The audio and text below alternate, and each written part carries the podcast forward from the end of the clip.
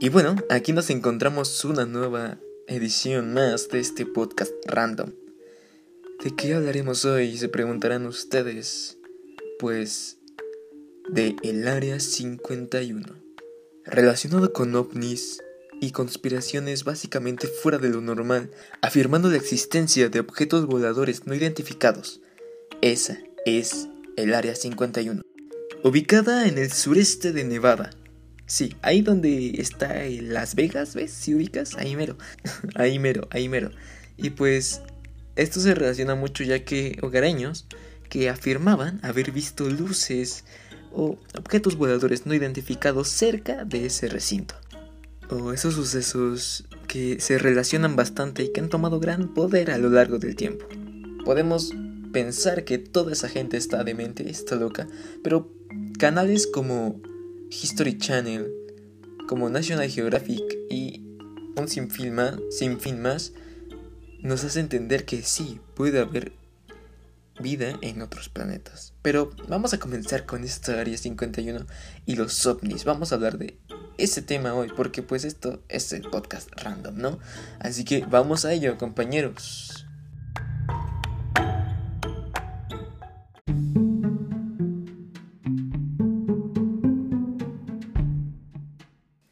ok, vamos a comenzar.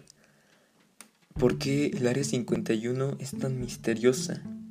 Bueno, pues eso comienza a raíz de que los aviones que se probaban en, base, en esa base volaban tres veces más alto que un avión comercial y a velocidades supersónicas, pues podían cruzar Estados Unidos de costa a costa en solo 70 minutos, algo fuera de lo normal. Sí, pero hubo un suceso que quizá también conmocionó bastante, pues el incidente registrado en 1947 en Roosevelt, Nuevo México. En ese lugar, el hallazgo de restos de un extraño artefacto, pues generó toda clase de especulaciones. O sea, imagínense, llegar, vivir tranquilamente y de repente te cae un artefacto súper alienígena, súper avanzado. Y no tienes ni la menor idea de lo que es. O sea, wow. Es demasiado para, para mí, la verdad. Y supongo que para ellos también. Y te quedas flipando, o sea, flipando. Pero pues eso fue algo grande. Pero sigamos con esta historia. Pues tiempo después, la Fuerza Armada concluyó que solo se trataba de un micrófono que elevaba con un globo relacionado con un proyecto secreto detecta que detectaba pruebas nucleares soviéticas. Hombre, lo normal, ¿no? Yo creo. Pero pues, obviamente los conspiradores no se quedaron callados y afirmaron que se trataba de una nave alienígena, o sea, ándate a cagar, hermano. Y pues, por eso, fue trasladada al Área 51 para ser investigada. Eso dicen, ¿no? Y está bien. Pero vamos a ver, ya que afirmaciones como las que Bob Lazar, un hombre que dijo haber trabajado en dentro del Área 51, vio fotografías de extraterrestres y aseguró que el gobierno usaba esa base para examinar ovnis.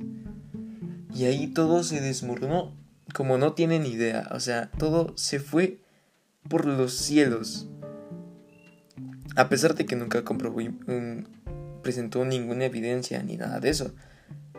Pero pues claramente se generaron bastantes leyendas y bastantes cosas, especulaciones, todo eso para que una simple afirmación diera pie a un enorme caos. Otros también afirman que pues la llegada del hombre a la luna fue un fraude. Eso eso es bueno, miren, eso la verdad mm, no sé, o sea, hay muchos videos que afirman que fue grabado, un montaje, pero dicen que fue grabado en el área 51, filmado ahí. Y pues que otros dicen que está conectada a, por túneles subterráneos que llegan hasta Las Vegas. Eso también está algo un poco descabellado, ¿no? Aquí ya se nos fue de las manos todo. Pero pues son teorías al final de cuentas y son interesantes, ¿no? Obviamente. Pero, pero a ver, ¿y dónde quedan los ovnis? Acá vienen todos ustedes pues, bueno, ovnis, no, aliens, pues no se sabe, o sea, muchos que trabajaron ahí tienen la idea de que pues su secretismo pues le da excusa para no ser proveedores de evidencia. Así que pues no lo sabemos, es un misterio que aún en día sigue en pie y está muy difícil de comprobar. Pero pero pues todavía falta bastante tiempo para saber qué onda. Pero ok, está bien, ¿no? Ahora, no es. no vale la pena ir como un. como un viaje a Disneylandia. Es muy difícil, pues está súper vigilada. Y están autorizados para pues matarte de un maldito plomazo si quieres acercarte más de lo normal.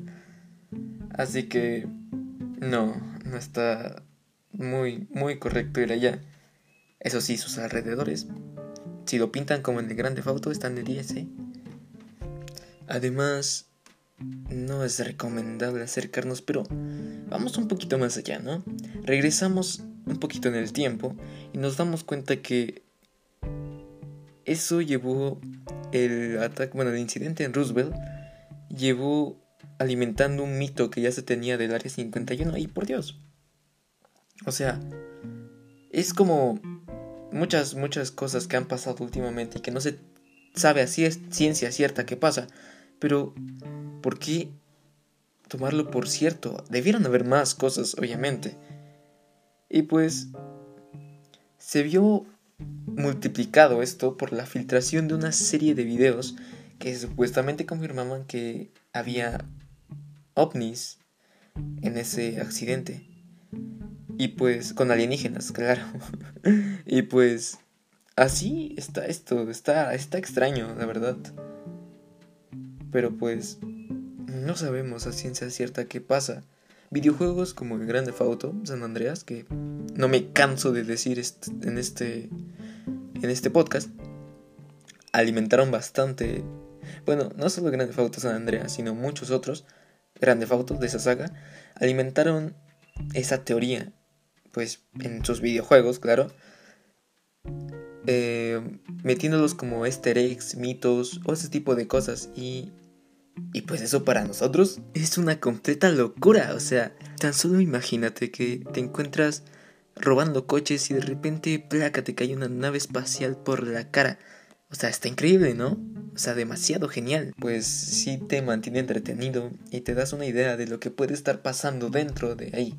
Bueno, si te interesa, claro, si no, pues mejor solo vas por la historia, matar, drogas y esas cosas, ¿no? Pero en fin, sigamos con esto.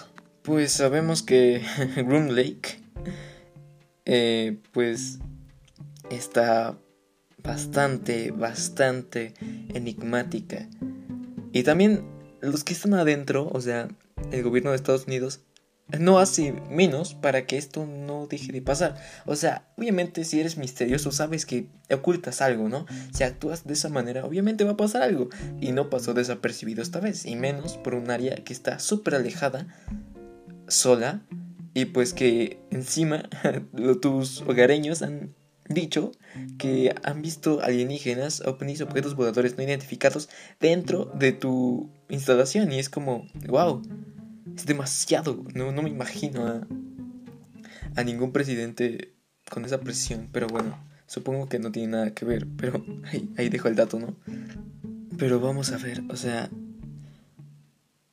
la gente creyó más gracias a trabajadores de ahí.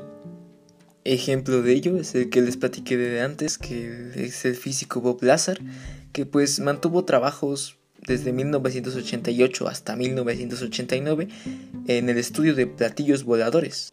Y pues así se la llevó Bob Lazar, ¿no? Y se dio cuenta que en ese estudio eh, se topó con más de nueve tipos de, bueno, de naves espaciales y te quedas como, ¿qué onda, no? Y pues esas afirmaciones te hacen, pues obviamente te hacen creer y pues así va a seguir por bastante tiempo, al menos eso creo, ¿no? O como por ejemplo lo del 20 de septiembre, que, wow, o sea, sorprendido quedé. O sea, ¿qué va a pasar? Se preguntará. Bueno, ¿qué pasó? Porque ya pasó. O sea, no, no tuvo relevancia. Bueno, sí la tuvo, pero, o sea, al final no pasó nada. Ok, pues supongo que ya lo saben, ¿no? Pero pues a Chile quiero contarlo. ¿Qué ocurrió en ese entonces? Bueno, en ese entonces. Pues ya que un evento en Facebook, que comenzó como una broma, pues generó un problema de seguridad ciudadana al proponer asaltar la base militar.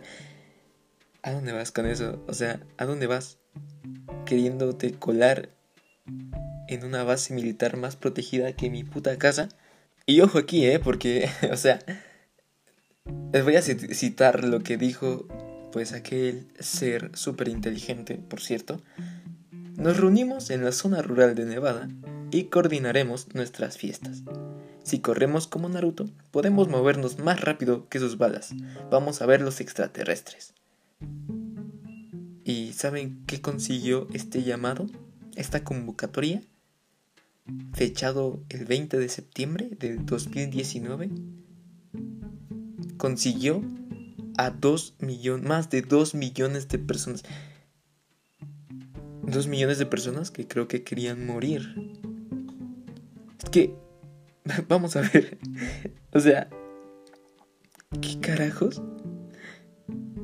O sea, correr como Naruto en una puta base militar con el pretexto de que vas a correr más rápido que una puta bala. Viejo, inténtalo. Adelante, hazlo. Obviamente, obviamente van a ir y fueron. Pero, pero, ¿qué pasó? ¿Qué pasó en ese entonces? Pues nada. O sea, como todos mis ligues fallidos y por fallar, se fue directito a la mierda. O sea, no pasó nada. O sea, ni siquiera sé si los mataron. Creo que no, no, no mataron. Porque es una estupidez. Y morir así de verdad no es digno para nadie. O sea, ¿cómo morir corriendo como Naruto? O sea, imagínate. Imagínate ser el guardia ese. Imagínate, o sea. Ver a dos millones de personas corriendo. corriendo hacia ti. Bueno, no corriendo hacia ti, pero a tus alrededores. Diciendo corriendo así como Naruto y diciendo, no sé, lo que sea, es para haber visto todo, ¿sabes? O sea, razones, razones no faltan para dispararles. Y, y wow. O sea, qué incógnita más grande nos dejó en ese entonces cuando fue publicada, claro. Porque ahorita ya no tiene sentido, ahorita ni siquiera pasó nada.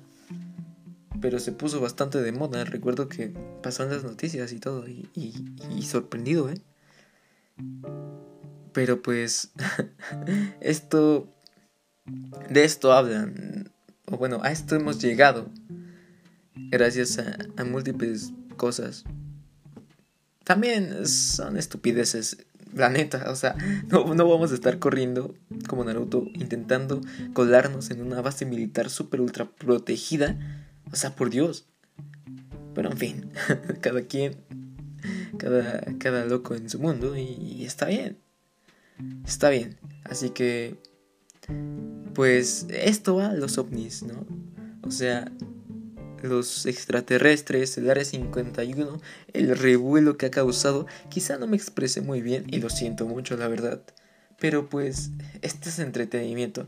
Y pues si lo vengo diciendo datos así curiosos es porque pues eran relevantes en esta historia. Así que pues eso es básicamente lo que trata. Y pues ya está, este, no hay más. De esto va este podcast random. Sí, quizá estoy siendo un poco, poco, poco más bromisto de lo que debo, pero pues al final de cuentas de esto va. Y, y hablaremos de muchas cosas más. Pero esto se irá en otro episodio. Mientras tanto, sigamos con nuestra recolección de las artefactos ovnis en la misión del Grande Auto 5 para conseguir nuestro carrito iluminado Alien. Así que les deseo suerte a ustedes en su búsqueda. Vean videos en YouTube para cómo conseguirlo más rápido. Y ya está, es todo lo que diré. También recuerden jugar Grande Auto San Andreas y verse todos los misterios que haya dentro del Monte Chiliat. Y ya, es todo. Espero que les haya gustado este, pues, episodio más, ¿no?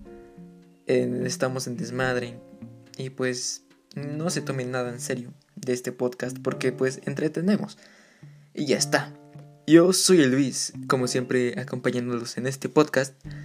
Eh, un beso grande, bye, se cuidan, nunca vayan al área 51 porque los matan y ya.